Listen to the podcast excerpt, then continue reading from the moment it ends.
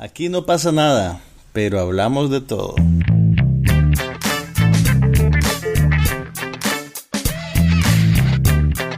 Un podcast sobre cine, TV, tecnología y todo lo demás.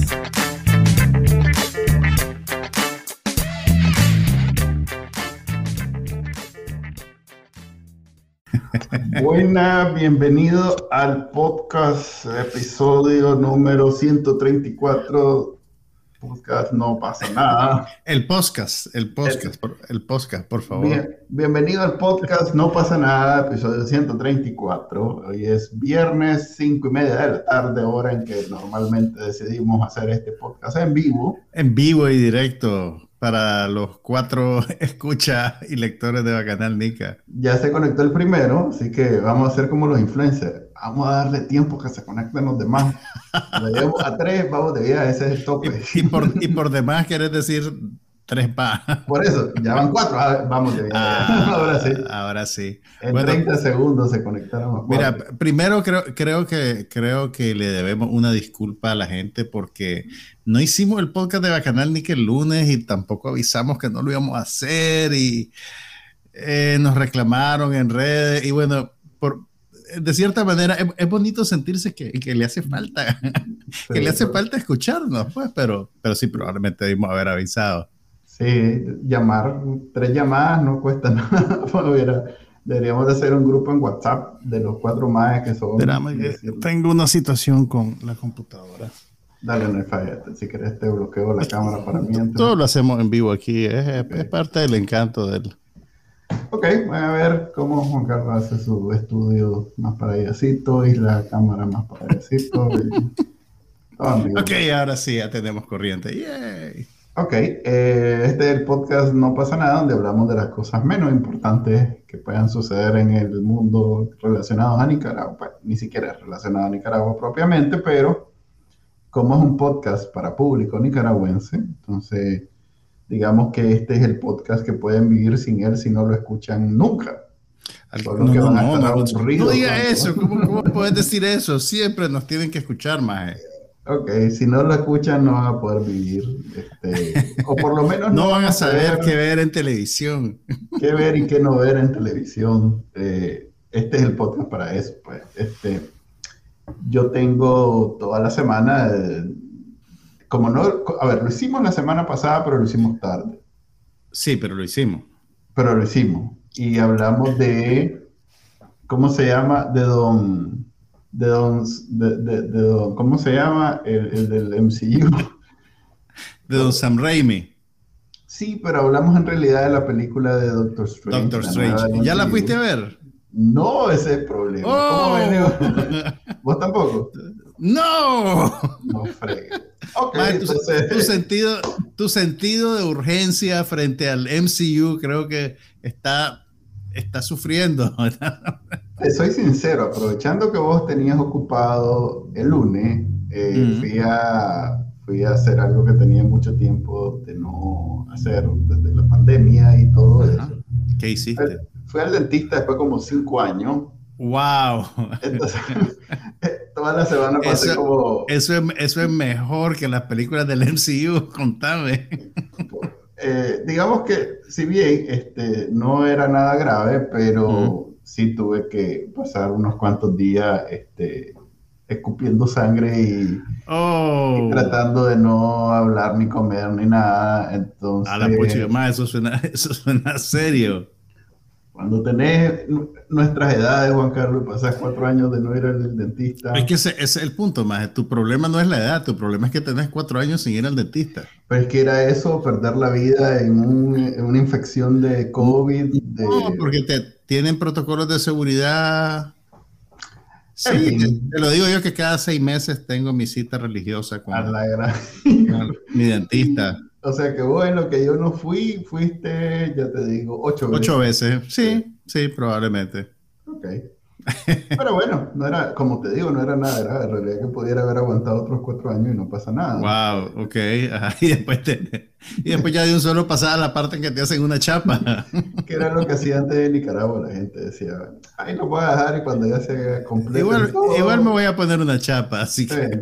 me sale más barato la, la extracción de todos los los dientes si se van cayendo solos. Entonces vos, convaleciente de tu, de tu emergencia dental, te dedicaste a ver televisión tiempo completo. Fíjate que esa es la cosa, en realidad no mucho. Eh, lo único que vi, lo único que vi, eh, bueno, vi dos películas.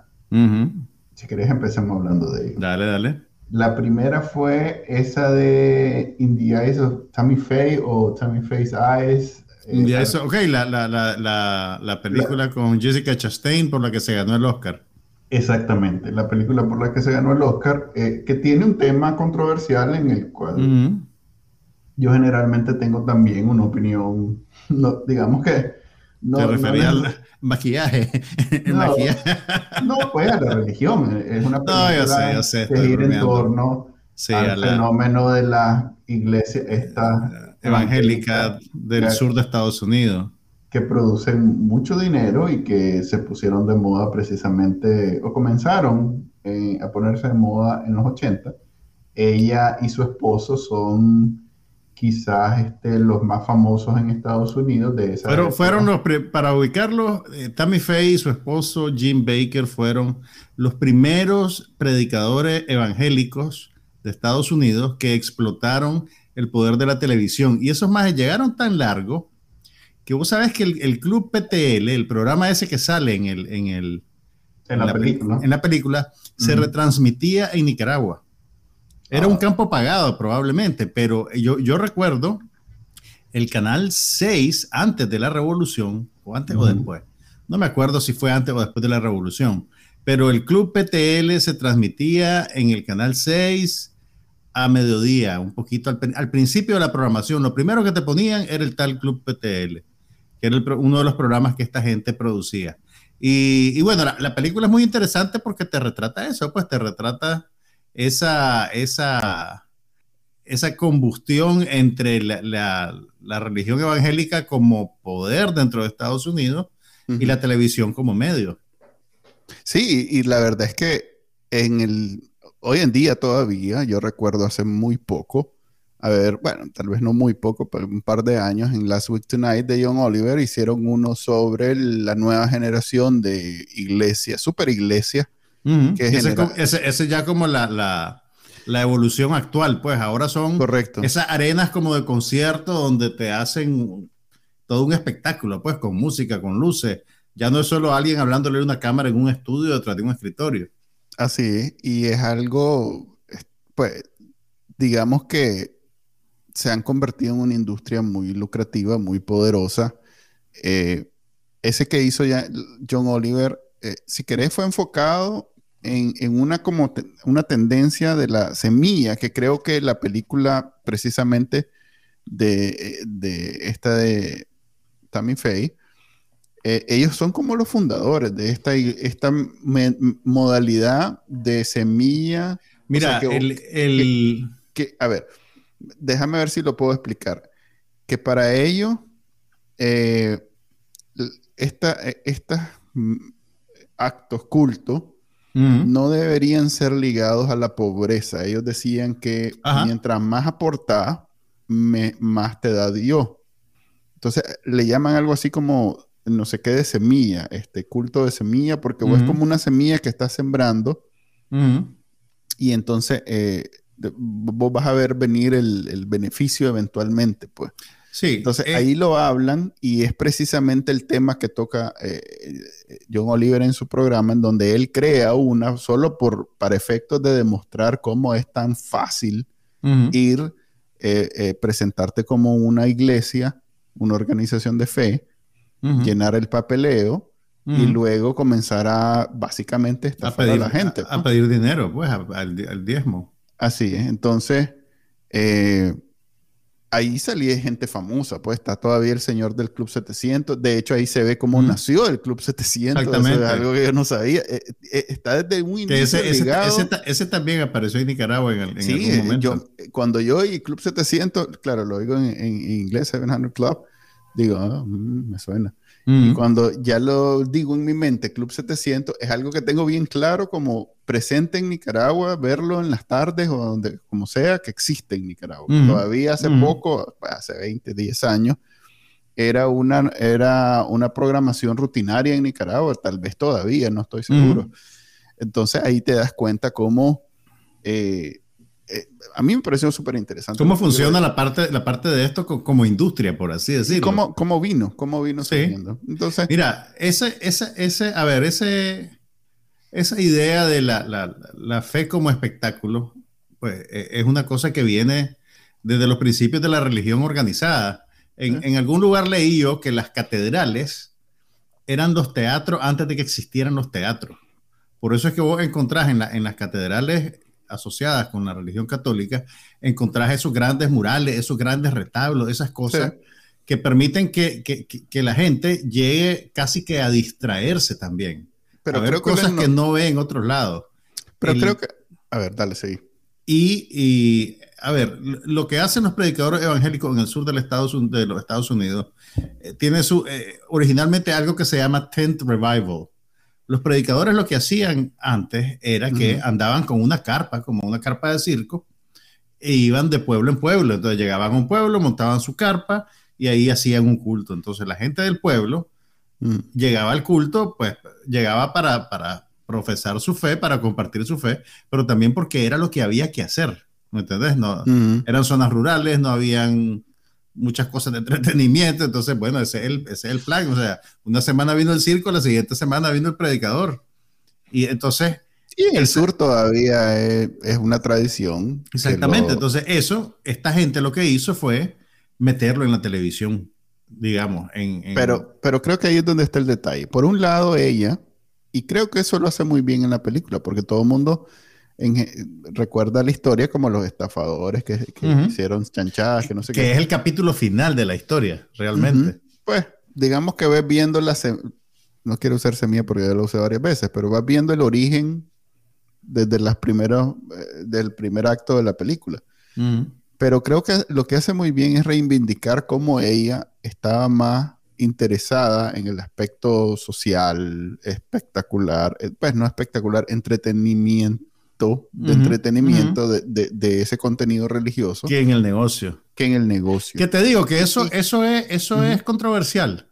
y bueno, y que eso es. Hay gente que dice, hay gente que dice que realmente ella era cómplice de, de, pues sí, pero, Falco y las cosas que hizo su marido. Pero, pero, o sea, no, te lo digo como, como dueño de la verdad, pues simplemente he visto opiniones que dicen que la película eh, dora un poquito la píldora y que, y que suaviza un poco el grado de responsabilidad que ella podría haber tenido en, esa operación, pues. Pero creo que incluso si, e, e, que si bien ella no estaba como completamente ajena a las estafas y todo lo demás, seguía siendo como para ella una actividad de show business más que de religión, o sea, más por el, por, el programa que tenían, por...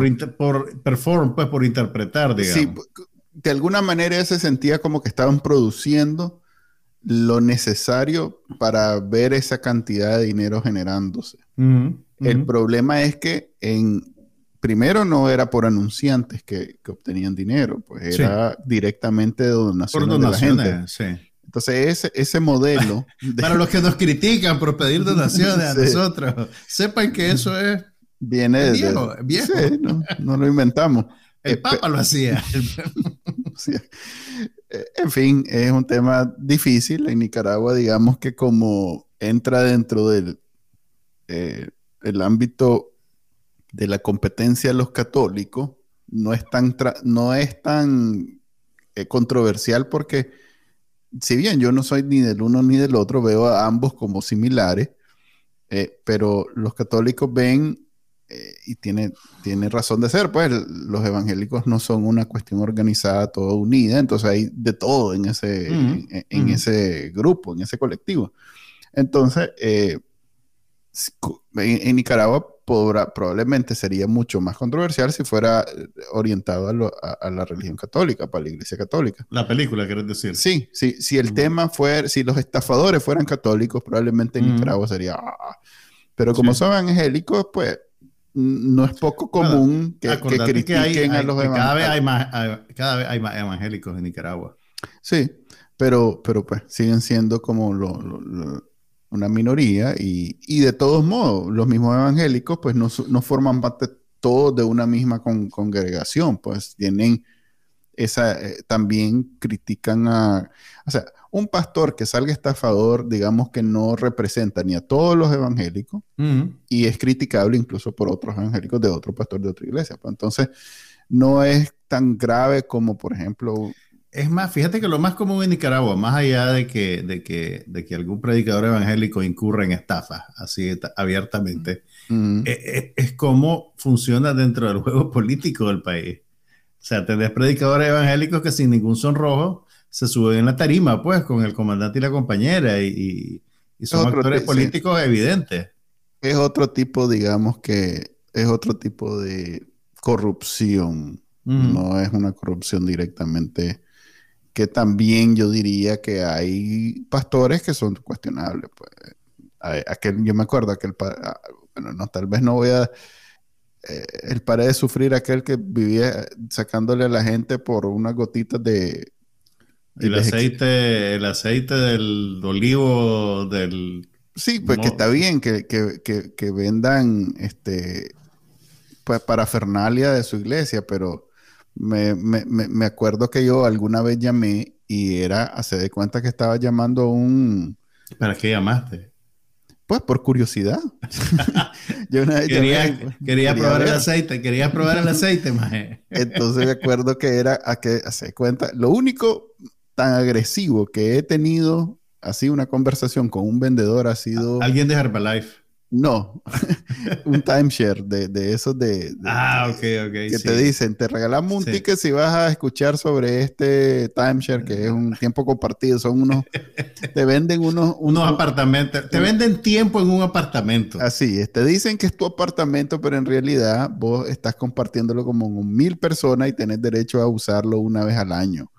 Entonces, ese apartamento te lo venden y te lo venden y te, sientan en una, en una mesa y pasar dos horas escuchando, mira, esto tenés que comprar, o sea, de todos los ángulos es barato. es beneficioso, es lujoso, es lo que vos querés, es lo que más te gusta. Ya que, pasaste por esa experiencia, hay un documental que se llama La Reina de Versalles, que es sobre la esposa del magnate de los timeshares en Estados Unidos, Ah, sí, lo vimos. Yo me acuerdo que. Hablamos hace tiempo de él. Que sí, hablamos de él. Que antes de, la, antes de la explosión de la burbuja inmobiliaria, él le estaba haciendo una reproducción exacta del Palacio de Versalles.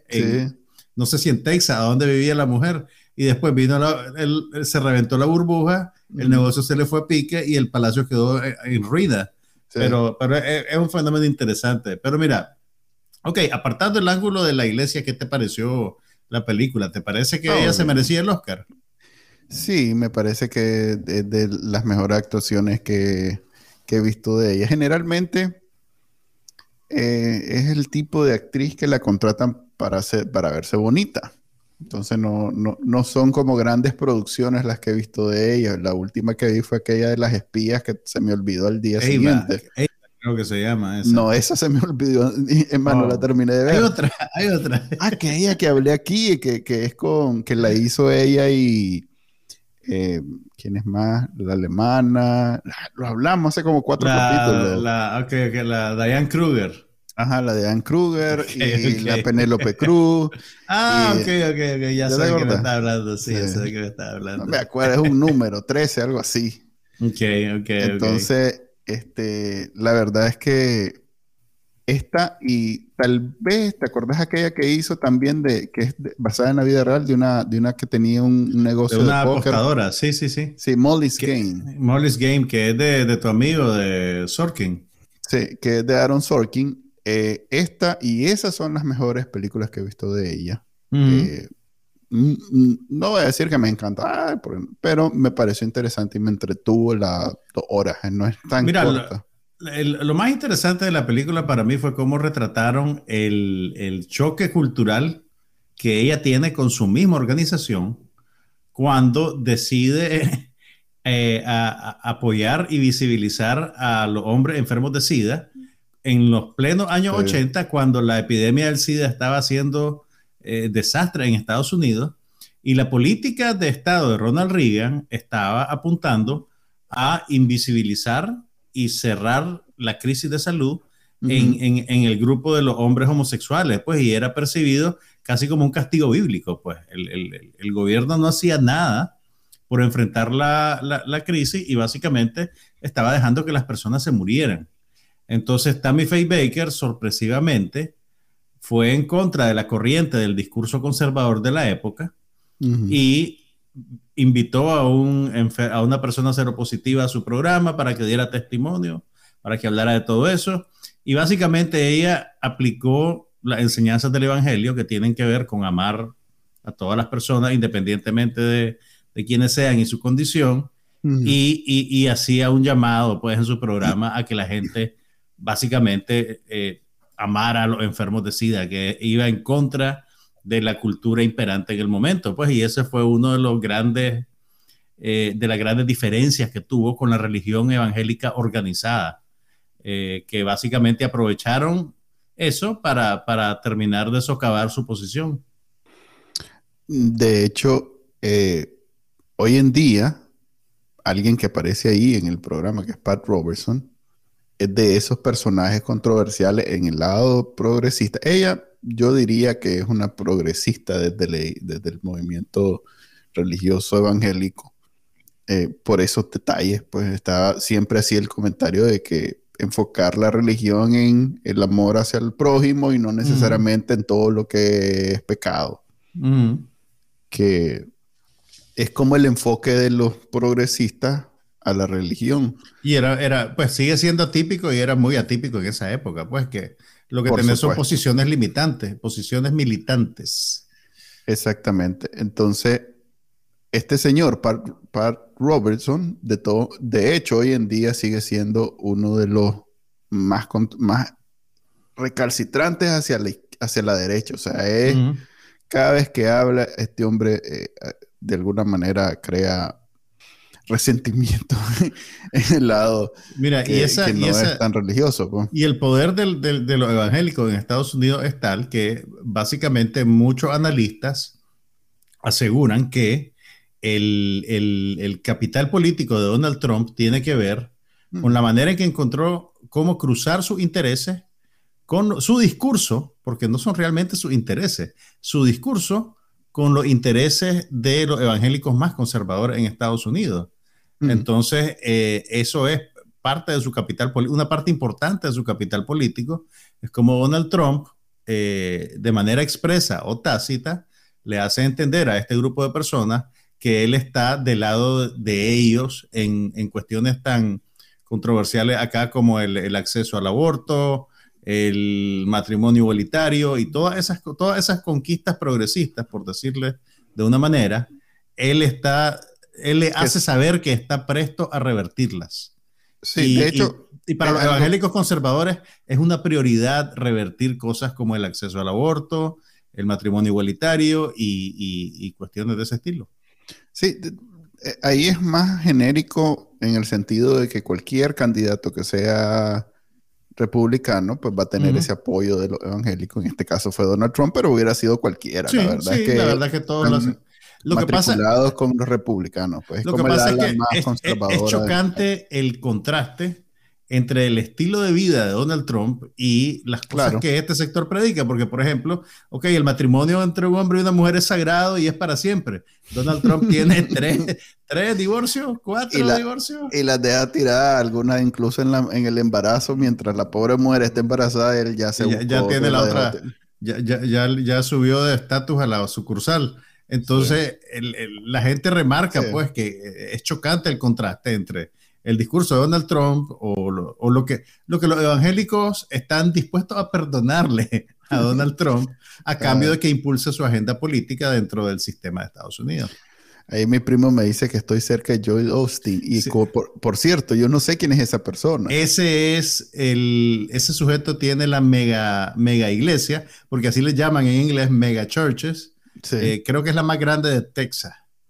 Y el ayer, ayer casualmente, yo sin saber quién es él, Ujú. eh, andaba en, en el centro de Houston y me dijeron, mira, ahí está el edificio Joel, Joel Austin. Y yo, ¿quién es ese señor? Y vi el gran edificio con el nombre ahí, tipo Donald Mira, Trump. eso, esos, esos predicadores se vuelven tan populares que yo me acuerdo que en el 2018 o antes del 2018 habían varios influencers nicas que compartían las prédicas de Joel Austin. Sí, Sí, sí, sí. no sé quién es ese.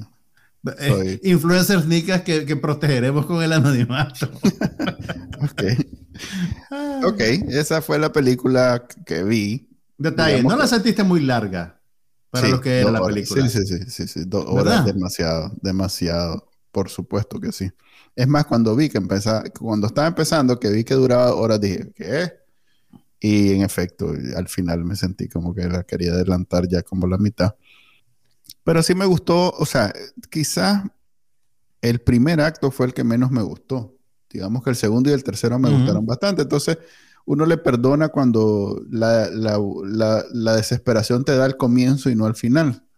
Cuando el peor acto es el tercero y, y digamos mortal. dos horas y media, mortal. ya es- sí, se te olvida cómo Sí. termina y todo. Y esta sí me gustó, cómo te das cuenta. Es más, después la fui a buscar y ya sé que la maje de que murió y que se casó con él. Eso no lo muestran en la, en la película, pero sí sé que se casó con el maje este que le está, que sale en la película. Eh, que le está vivo todavía, que ahora es completamente lo contrario, es pastor, pero es Con el productor musical. No, se casa con el, el, el, el de la... el arquitecto. Sí, el de la... El, el que estaba haciendo el, el, parque de diversiones. Ok, ok, el parque temático. Ajá, ajá. A ver, ve qué interesante, no sabía. Sí, que también termina preso Este, por, por fraude. Ahora, Eh, ¿te imaginas vos en Nicaragua mm, que un pastor evangélico que haga cosas así tenga que responderle a la justicia de cualquier manera? mm, Eso no, pasa. Eso no pasa. ¿Cómo no? Fíjate que sí, eh, aquel, eh, ¿cómo se llama? El que era suplente del hermano Soborno, Ajá. que también fue preso, pero no sé si es pastor, es que yo no domino lo- los cargos, pues. Ok, ok, te entiendo. pero, pero sí era, quiero decir, tiliche, digamos Ese funcionario. es el término, ese es el término técnico. Era funcionario de la iglesia del hermano Osorno. Ahorita hay Eh. una- señora, hijo, ¿qué quieres ser cuando crezcas? Quiero ser tiliche, mamá. Gran tiliche de algo.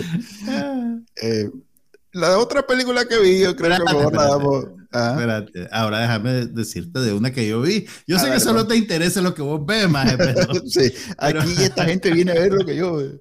Pero, pero aquí, bueno, yo, vos sabes que yo, pues, trato de salirme de, de- de lo- de los Espérate, cauces espérate. normales de consumo. Ah, hagamos, hagamos el checklist.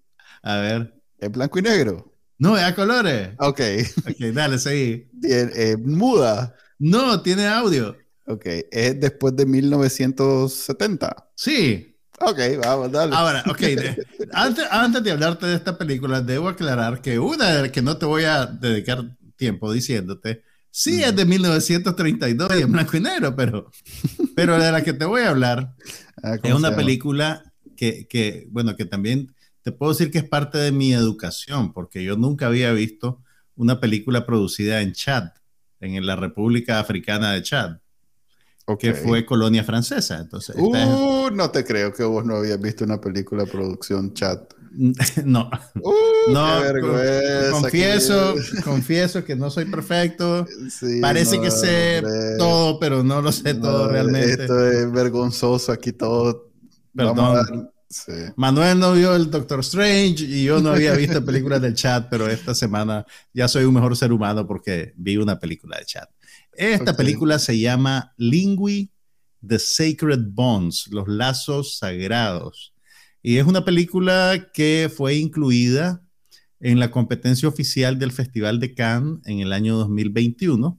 Eso quiere decir que estuvo compitiendo por la Palma de Oro, o sea, la, es lo más importante que pasa en el Festival de Cannes y la escoge un comité un comité todos los años ve un montón de películas y escoge, creo que son 15 o 20 títulos que compiten por la Palma de Oro. Entonces, Lingui es un drama que además conecta con eh, una controversia que está eh, sonando bastante en estos días, bueno, siempre suena bastante, que tiene que ver con el aborto, el acceso a la interrupción del el embarazo. la película trata sobre una madre soltera, que no es simplemente una madre soltera como la conocemos en Nicaragua, en Chad, que es un país principalmente musulmán, la mayoría de la, como el 55% de la población, porque me fui a investigar un poquito después de ver la película para, para poder entenderla mejor. El 55% de la población profesa la religión musulmana en su clave más conservadora.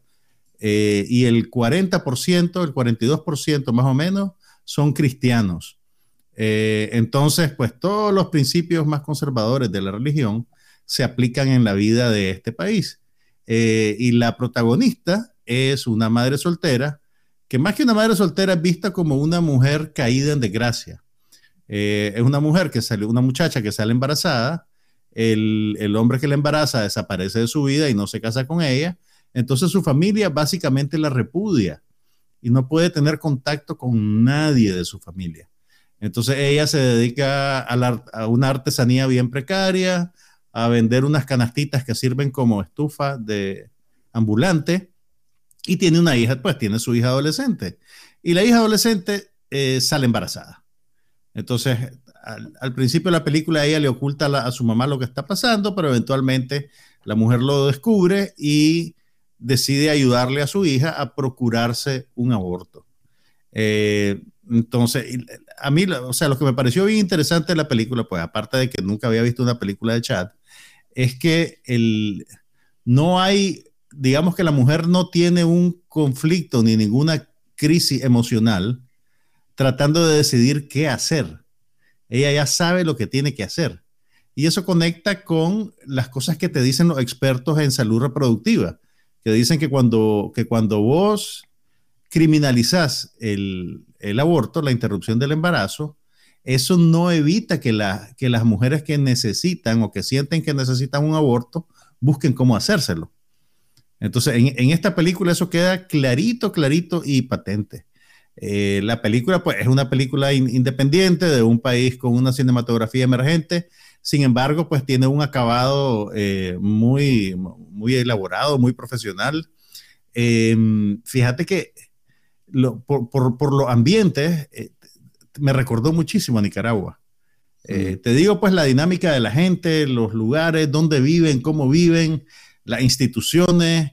Eh, fácilmente podés hacer una película parecida en Nicaragua, probablemente, aunque nosotros nos guste creer que, que, no somos tan extremos, digamos, a la hora de, de ver cosas como el rechazo a una, a, a una madre soltera, digamos. Yo creo que en países, en Nicaragua está un poquito más superficialmente suavizado, pero también se presentan situaciones como esta.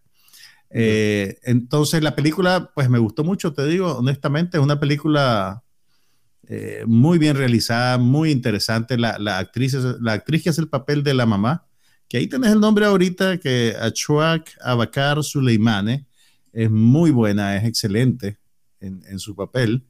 Eh, y la película la pueden ver en Nicaragua a través de Movie, el servicio de streaming que les recomendé hace unas cuantas semanas, que también tiene Drive My Car, la película que ganó el Oscar a Mejor eh, Película Extranjera. Entonces, Lingui, Los Lazos Sagrados, está ya disponible. Ok, para los que ven el podcast en video, he estado poniendo aquí el, el trailer y la información sobre la película. Eh, esto es algo que hice la semana pasada y que me dijeron, oye, ¿no te diste cuenta que tu pantalla se veía? sí, sí, me di cuenta. Es precisamente Era intencional, era intencional. Era intencional, era para que la gente vea eh, información sobre la película, porque lo único que nos han reclamado alguna vez, más allá de que no lo hicimos, el podcast, es que no... Y de que somos vagos y de que... y, que, no nos peinamos, y que estamos gordos. y que ya estamos viejos. Pero lo único que me, que me comentaron, que nos han comentado eh, como que varias veces es que eh, no mencionamos mucha información de dónde verlas, de cómo ver, de, cómo se llaman, quiénes son y cómo pues, tal vez nuestra pronunciación no es la ideal, sobre todo en este caso, que son nombres eh, africanos, eh, chadianos, probablemente no, no, vas a pronunciarlo bien, entonces verlo en texto. Ahora ya tiene. Ah, bueno, otra, otro detalle bonito de la película. Esta fue la candidata de Chad eh, que sometieron a la consideración de la academia para que fuera nominada en la categoría de mejor película extranjera. No, no pasó al, final a las cinco nominadas, pero, pero digamos que es lo mejor que Chad puede ofrecer. Hasta ahora. Hasta ahora. La pueden ver entonces en Movie, que es un nuevo, bueno, no es nuevo, tiene tiempo de existir, pero un servicio de streaming que digamos que es como un Netflix, pero para cinéfilos. Mm. ¿Qué otra película viste, Manuel? Ahí la vamos a dar. y tiene la virtud de la brevedad, dura hora y media. Hay un... ¿Dónde fue que vi eso? Creo que fue un sketch de SNL que hicieron los más, que lo hicieron video musical, en donde precisamente hablan de películas que duran una hora y piquito. Entonces, como o sea, como pegando porque ahora hay películas de 3, 4 horas como la del la de, la de Marvel, la de Marvel. Bueno, lo de Scorsese es una rareza. Usualmente sus películas son más cortas, pero tenés todos los blockbusters duran más de dos horas ahora.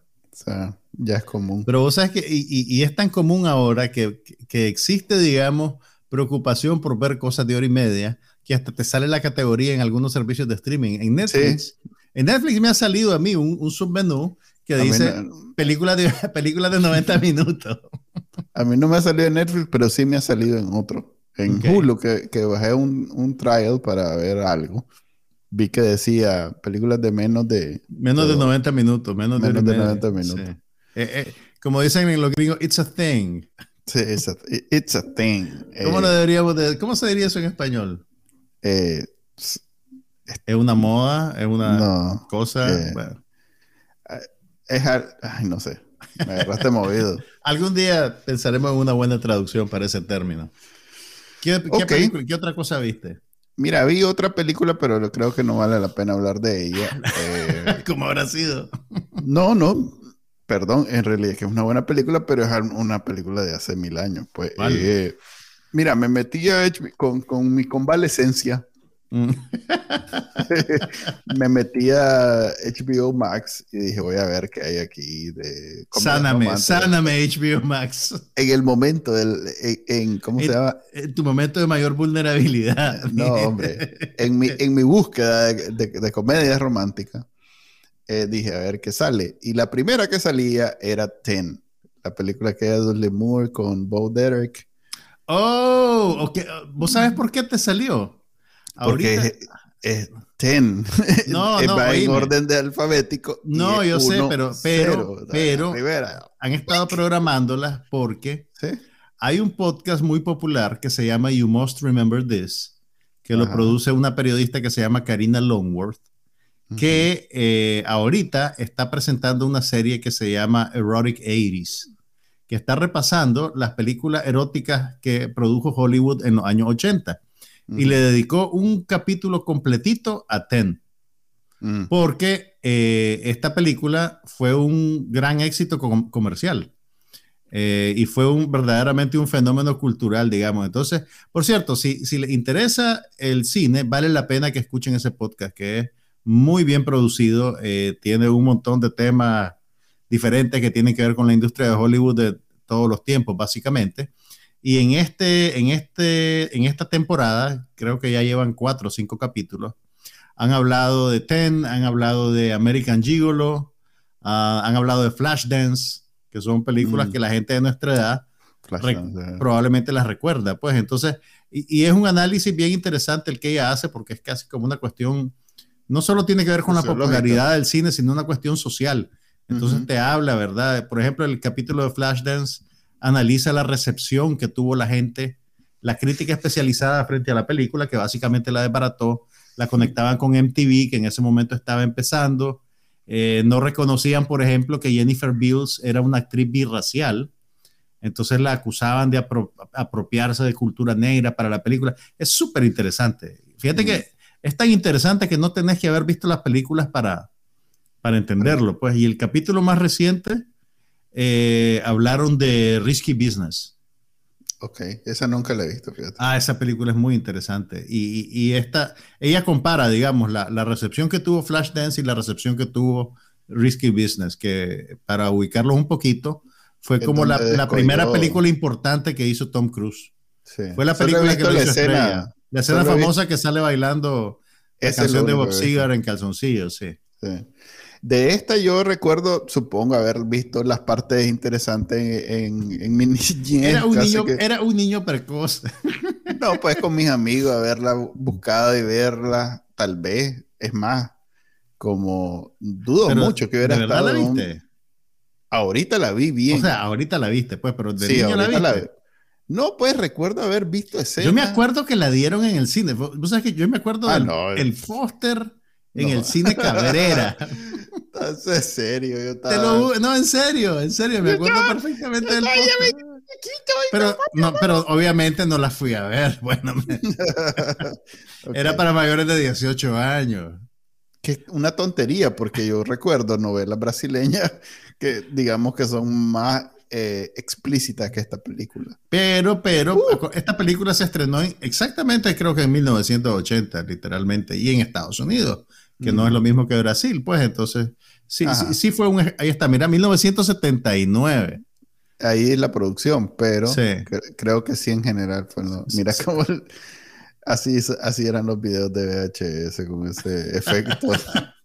no, yo creo, yo creo que ahí ya estás viendo otra cosa, más. Ok. Sí, este estás viendo, estás viendo un programa de un Cisco te estás viendo, más, algo así. B10 y si bien para mí Dudley Moore es Arthur, eh, es la película que es una comedia, eh, es algo que de las mejores comedias de, de recordar de yo de los 80. Eh, no la he vuelto a ver recientemente, te cuento. Ni siquiera vi el remake que hicieron con... Ay, con este maje, con... El inglés, correcto. con ese maje. Con ese maje. Ok, eh, Definitivamente Arthur es una mejor película para mí. Eh, sí, vaya. Sí. Pero esta tiene eh, elementos que si sos adulto los, los, podés, los identificar y, apreciar más. Sobre todo porque me di cuenta, por ejemplo, que la...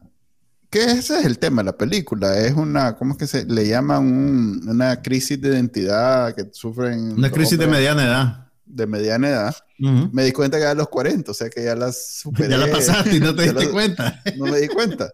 Eh, pero, pero precisamente es un tema para, es una película, así como hay películas para adolescentes, esta es una película para cuarentones. Eh, y, y, eso me pareció definitivamente este, un, un género que hoy en día me parece bien aburrido. Este me pareció mucho más entretenido yo te diría que es un género que está abandonado por, por, Hollywood realmente. Creo que se saltaron y ahora sí hay películas, pero son para gente de 60 o 70. porque una, de esas, una de esas la acabo de ver, ahí te voy a contar, pero bueno. pero sí, porque sí se están haciendo películas para gente mayor, mm. pero creo que ya de, de, un solo es para gente mayores de 60. Es que, ¿sabes qué pasa? La, gente de 40 ahora va a ver las películas de Marvel. O sea, o sea sin, sin, sin, a ver, sin, sin ver de menos el, cine como entretenimiento, realmente, lo que antes era una película para el público infantil y para el público juvenil, se ha alterado un poquito la fórmula y ahora es el entretenimiento por excelencia para jóvenes adultos, digamos, y para adultos. Sí, eh, por los eso cuarentones. exactamente. Tenés una devoción bien grande de gente que tiene 30, 40 años por ver todas las de la Guerra de las Galaxias, por ver todas las de Marvel, y, cada vez hay menos tiempo para invertir en entretenimiento, entonces el tiempo que tienen lo invierten en eso, pues en, que es básicamente la fórmula del éxito de Marvel, pues que te saca cuatro películas al año, alguien que va al cine una vez al mes, lo más probable es que lo que va a ver es lo que haya de Marvel en ese momento, pues. Así es. Y como salta entre Guerras de la Galaxia, Marvel, de este lo otro, entonces bien te ocupa todo el año. pues. Exactamente, bien te ocupa todo el año. Y si ves algo que no es eso, es una de muñequitos para los niños, pues. Sí, exactamente. Sí, la verdad es que o sea, hemos salido perdiendo con esto porque no, no hay películas de este tipo. Es más, lo- Ujú. las películas que tienen algún tema exclusivamente para adultos se han convertido solo en los thrillers, que no es un género que a mí me llame la atención. Eh, lo- eh, hace poco vi esa de, de Ben Affleck con la... Deepwater. Juan- Ujú. Sí. Sí, Deepwater. Y, y si bien entiendo que es un tema para adultos, que, pero no me, no me gusta, pues no, esta me pareció mucho mejor, mucho más entretenida, Ujú. eh, mucho más interesante.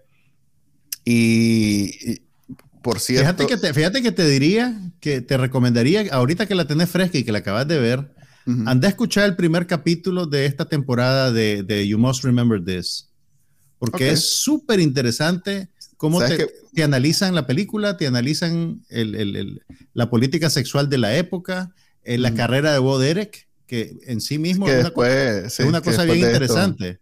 Eh, la relación con su esposo, que era un actor que se llamaba John Derek y que se convirtió en director para explotar la fama de su esposa. Eh, Mm. Es súper, súper interesante. Eh, anda- te, te recomiendo que lo oigas. Es un capítulo de unos 45 minutos, tal vez.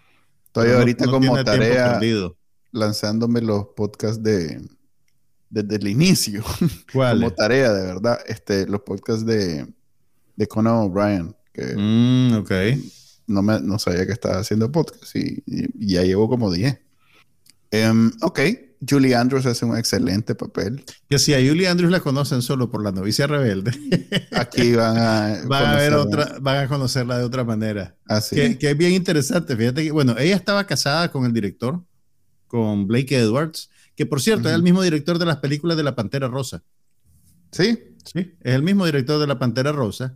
Y Blake pero Edwards es muy, so- muy sofisticado, o sea, es, otro, es otro tipo de comedia. O sea, Sí. este maje era capaz de hacerte comedia física, como la, una farsa, como La Pantera Rosa, y algo más adulto y más sofisticado, como, como 10. En esta etapa de su carrera, él, él quería retar la imagen que la gente tenía de Julie Andrews, porque Julie. Andrews la gente la asociaba con la novicia rebelde y con Mary Poppins. Entonces él quería presentarla como una mujer sensual también. Entonces, en esta película, por ejemplo, ella es tiene sus momentos. tiene sus momentos y ella es el interés romántico principal del protagonista. Pues que es como la contraparte de Bo Derek. de Bo Derek, digamos. Pero en la siguiente película que hicieron juntos, que se llamaba SOB, Ujú. fue un escandalito porque ella salía topless. Oh, O sea, yo no he visto la película, pero me acuerdo del escándalo. Y que, Ok. qué, bar- y que qué barbaridad la Julie Andrews, cómo había hecho eso, qué cochina. si ella era Mary Poppins. Fíjate que ahorita que lo acabas de decir, me acabas de eh, golpear el cerebro ¿Por porque? Mary Uy. Poppins, Mary Ah. Poppins y la novicia rebelde no son lo mismo. Sí, no son lo mismo. Yo tenía en mi No mente tienen, como que no era tienen nada que ver. es correcto, yo tenía en mi mente una mezcolanza entre ambas cosas y yo decía, ¿y por qué Mary Poppins la Creo- creo que con tu los hija- nazis? Tu hija está en edad de... Oye, eso podría ser No. interesante. No, todavía no ven nada eh, live action, no han visto ni una sola película de live No action, te lo puedo creer. eh, ni una. Todo ha sido animación. Estás privando a esas Prefieren. criaturas. No, no, ellas prefieren, ellas prefieren. Pues Eh, son hemos- niñas, son niñas chiquitas, saben del mundo lo que vos le enseñás. No, pero hemos pasado por los canales, eh, por las, ahora canales no, pero hemos pasado por la- el, el catálogo de Disney que hay de sobra. HBO, todo esto. Y de pronto hay una película y les digo, veámosla, que no sé qué, y me dicen, después de cinco minutos, ¿sabes qué, papá? Poné mejor la otra. Una muñequito. Sí, mejor. Es más, ya Ice Age, que es algo que sale del, del- del ámbito de Disney, ya me reclamaron una vez que se las puse. Véanla, denle una oportunidad, que no sé qué, no sé cuánto. No, no, no, no, no, quítame eso. Tienen lealtad a la marca.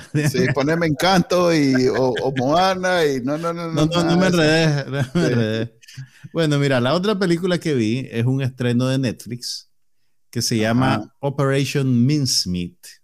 Es un drama de la vida real basado en un episodio poco conocido, no, no creo que sea poco conocido, pero un episodio de la Segunda Guerra Mundial y tiene que ver con un equipo del Servicio Secreto Británico que le encomiendan la tarea de engañar a Alemania nazi para que crea que habrá un desembarco en Grecia y no en Italia, que es donde realmente ellos querían desembarcar. Entonces, este equipo que es liderado por Colin Firth y que tiene también a Matthew McFadden y Penelope Wilton eh, a bordo, tienen que crear, digamos, la, la, ilusión de que esto está pasando.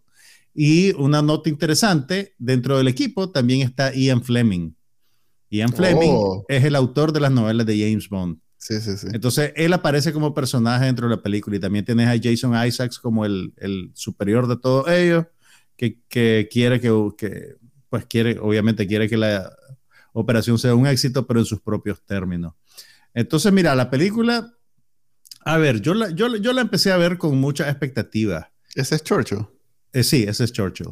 Eh, por, empecé a verla con muchas expectativas, principalmente por el reparto, eh, porque me parecía interesante la premisa, la historia, pero no creo que sea una película exitosa en lo que se propone, fíjate. Eh, Yo siento que es una oportunidad perdida. Por cierto, el director es eh, John Madden, que estuvo nominado al Oscar en 1999 por Shakespeare in Love. Eh, Shakespeare in Love se llevó el Oscar de Mejor Película, pero él no ganó para Mejor Director. Varios, varios actores comúnmente en series de HBO y es Warner. O sea que por alguna razón Ujú. debería, debería haber salido en HBO Max esta película. Por Eh, alguna pero es que razón. acordate en- que los actores no tienen, no tienen necesariamente contratos No, de pero es exclusividad. No, yo Es sé, yo sé. Probablemente va a estar, tal vez la, la compró, la compró Netflix probablemente para hacerla. Pues apareció como un original de Netflix. Mm. Eh, mira, la premisa es bien interesante, pero yo creo que, a ver, eh, ¿cómo te lo digo? El, el- el- están pichando demasiado bajo la pelota con esta película. Hay diálogos que son como muy expositivos. Yo creo que, que en algún momento tenían miedo de que la gente se perdiera y no entendiera qué está pasando. Entonces tenés escenas donde los personajes se dicen uno a otro información que ya la saben, o sea, que, que vos ya sabes que ya la saben y que es básica, pero simplemente la dicen en voz alta porque el espectador tiene que saber esto, entonces vamos a decirlo aunque yo ya sé que, que vos sabes esta onda. Entonces, no, no, no, yo creo que es una oportunidad perdida, pero si te gusta ver estos actores, lo que la salva son los actores. Eh, y es bien bonito ver, por ejemplo, a Matthew McFadden, que lo tenemos fresco de lo que hace en su session, haciendo un papel diametralmente opuesto. Totalmente opuesto. Pues. Y está también esta Penelope Wilton, que es una de las señoras de, de Downton Abbey. Esa Kelly McDonald sale en, en aquella serie que a mí me gustó mucho, Boardwalk Empire de HBO. Sí. Así es. Y también sale en, en No Country for Old Men, Ajá. aquella película de los hermanos Cohen que, que ganó el Oscar a Mejor Película. Es una buena actriz también, y, pero el- la película no le pide hacer mucho tampoco, realmente. Entonces, mira, si, si te gustan los dramas de la Segunda Guerra Mundial y esas cosas, eh, y vas con unas expectativas moderadas, probablemente te va a entretener. Pero a mí, no, pues te, te lo digo en serio, pues a mí me decepcionó, yo esperaba algo mejor. Que hace- O Ya. sea, que mientras la veía decía, pucha, que esto, esto es pura oportunidad perdida, pues realmente.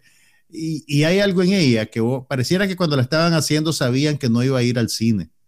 Decían, Mm. esto, va- esto la gente la va a ver en la tele, entonces no nos esforcemos demasiado. Ya. Qué, te- qué- qué- qué te triste. Es, es- es raro, es una experiencia extraña, pues, pero vale la pena que le des chance. Tal vez te, tal vez te gusta más a vos. Ok, hablando de, Ne- de Netflix, eh, me salió entre lo que estaba trending en la semana eh, una nueva serie de Netflix. Si querés encender una candelita, loco. Es lo que te iba a decir, maestro. Estoy, estoy una oscurana salvaje. Sí. Habla, habla, yo te escucho, yo te escucho. Ok, este, eh, Netflix este, estrenó una serie eh, que casi que me, me- me dio gusto que haya sido Netflix porque tiene ese, todavía tiene ese, ese- esa maña de tirar todos los episodios de un solo. Entonces pude verlos todos de un solo. eh, la serie se llama The Pentaveret, que es la nueva serie de Mike Myers, que lo sacaron de la, lo sacaron del, del- del retiro para que haga, para que hiciera esto. Pero supongo que él le dijeron, Netflix le debe haber dicho, mira, te, te voy a dar todo el dinero que vos querrás con tal que haga algo, hace algo, como le dijo Apple Plus a, a Jon Stewart. Entonces el MAE dijo, ok, voy a hacer esto, sin ningún, sin ningún, este, ninguna condición, ninguna nota, nada. Es completamente. Es más, en la serie hay un par de rebanes contra Netflix. Pues, Debo confesarte que es la primera noticia que tengo de que algo como esto exista. ¿Qué sí, es? No, ¿Es comedia? ¿Es drama? ¿Qué es? Es una comedia. Es una producción por completo de. de ¿Cómo se llama? De Mike Myers. Es, es algo creado por él, escrito por él, casi que actuado, casi que todos los personajes son él. Vaya. Eh, es como. Ok, eh, vos sabés. es lo que, este lo, que, lo, que, lo que antes se llamaba un vanity production. Por, sí. Eh, pero bueno, de Mike Myers conocemos este. Wayne's World. No, hombre. Austin Powers. Austin Powers, y ya sabemos que es una especie de evolución de lo que fue Austin Powers en película. Esto es como el regreso con una, una serie. Y si bien algunos recursos de comedia lo ha evolucionado, lo ha mejor, los ha modernizado, eh, hay cosas nuevas, pero es su estilo, pues. Eh, y eso no siempre es exitoso en hacerte reír pero te da un sentimiento de nostalgia y de, y de, y de pues, sabes, te hace sentir bien, que no sea la, la, típica comedia grosera ni, ni la típica comedia vulgar, sino que es ese... pero sí tenía, Austin Powers tenía eso, acordate sí, de aquí hay aquí hay de Bastard, sí. sí, sí, hay eso también aquí, pero, pero sigue siendo como lo querían sanamente un, poco, un, par de adolescentes y no necesariamente lo que... estás hablando como una persona en la mediana edad, más. soy, la Pero no, pero te metí a YouTube y, no necesariamente, o sea, por mucho que sea un maje este, de mente abierta, hay, hay cosas que hieren tus susceptibilidades. Esto lo puedes ver. Qué, ¿Cómo qué, Manuel? Digamos que mi YouTube y tu YouTube no son iguales. Sí, probablemente. Pero el, mío es puro 19 digital. Esto tiene eh, e, ese efecto, pues tiene un efecto de, de, como cuando vas y, ves, no sé, un episodio viejo de... De, una serie que te gustaba. De una serie que viste joven y que te gustaba. ¿Y ya, Pero viste, ya viste los seis capítulos? Ya los vi los seis capítulos. Con la, con la ventaja que como es nuevo, te reí. Ok. Entonces, si bien no pasas cagándote de la risa. me la, recomendás. A mí me, gusta, a mí me gustaba Mike Myers. A mí me gustaba Mike Myers. Yo lo veía. Sí, te la recomiendo. Lo veía. Okay, okay. mira, te vas, a reír, te vas a reír a carcajadas un par de veces por episodio. Como, como decían los publicistas de antes, a carcajada batiente, a mandíbula batiente. ah, no, eso no. Antes de mis tiempos. Sí, te, vas a reír a carcajada un par de veces en cada episodio. Okay. Eh, vas, a vas a ver unos chistes bien, bien novedosos, bien innovadores. Ok. Eh, pero el resto pues, es típico Mike Myers. Eh, y, nada, pues. Mira, yo vi algo interesante que te puede gustar, que no, tiene nada que ver con comedia. Es un, es un drama de crimen verdadero lo curioso es que Hulu lo produjo como miniserie y lo transmitió como miniserie. Las miniseries antes en los canales de televisión te pasaban un capítulo por día en días consecutivos. ¿Cómo se llama? Se llama Candy. Ah, vi que lo están. Sí, con Jessica Biel y Melanie Linsky. es una.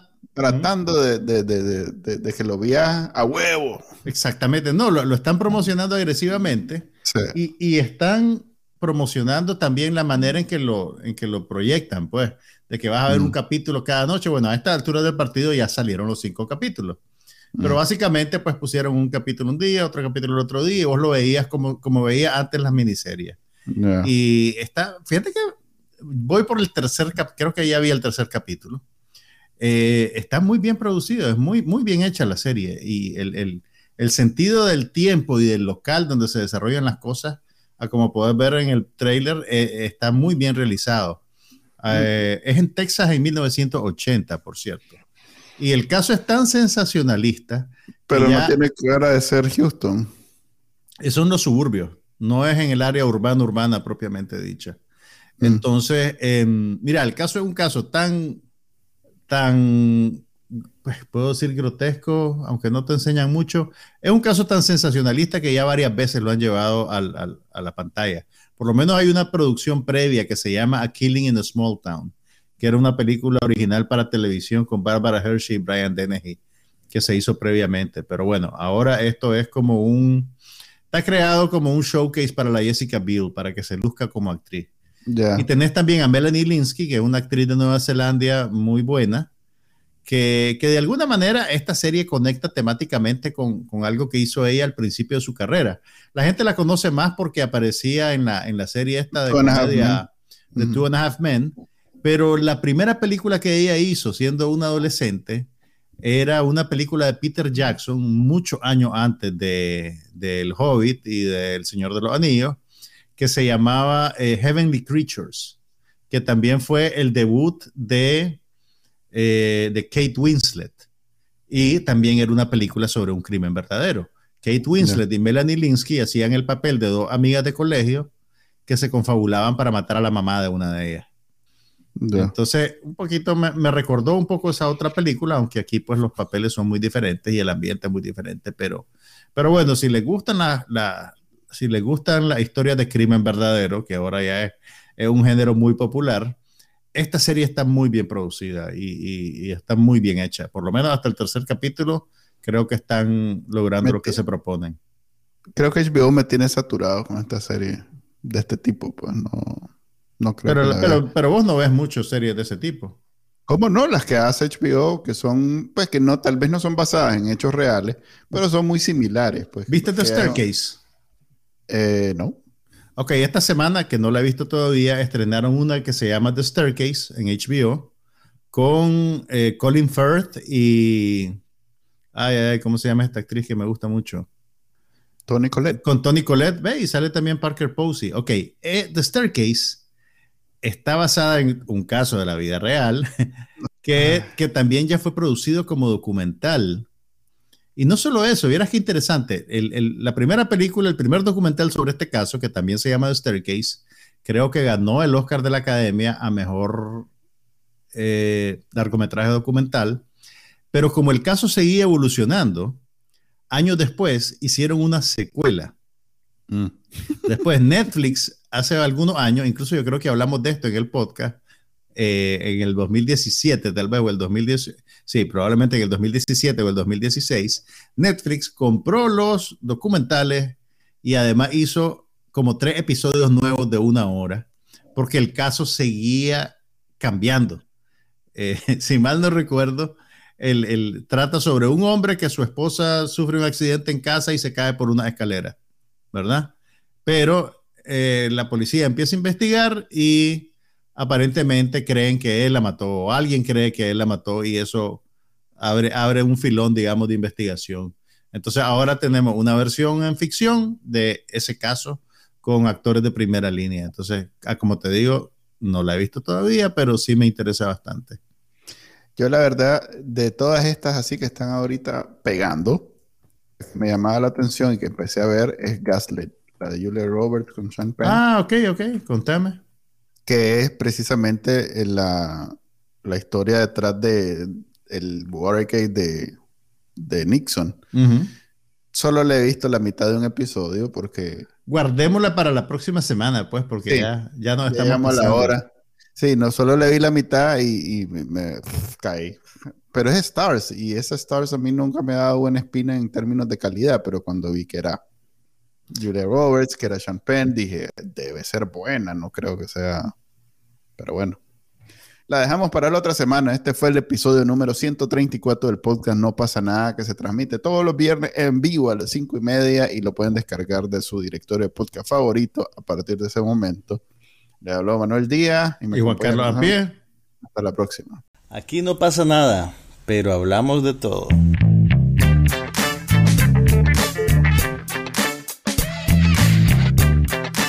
Podcast sobre cine, TV, tecnología y todo lo demás.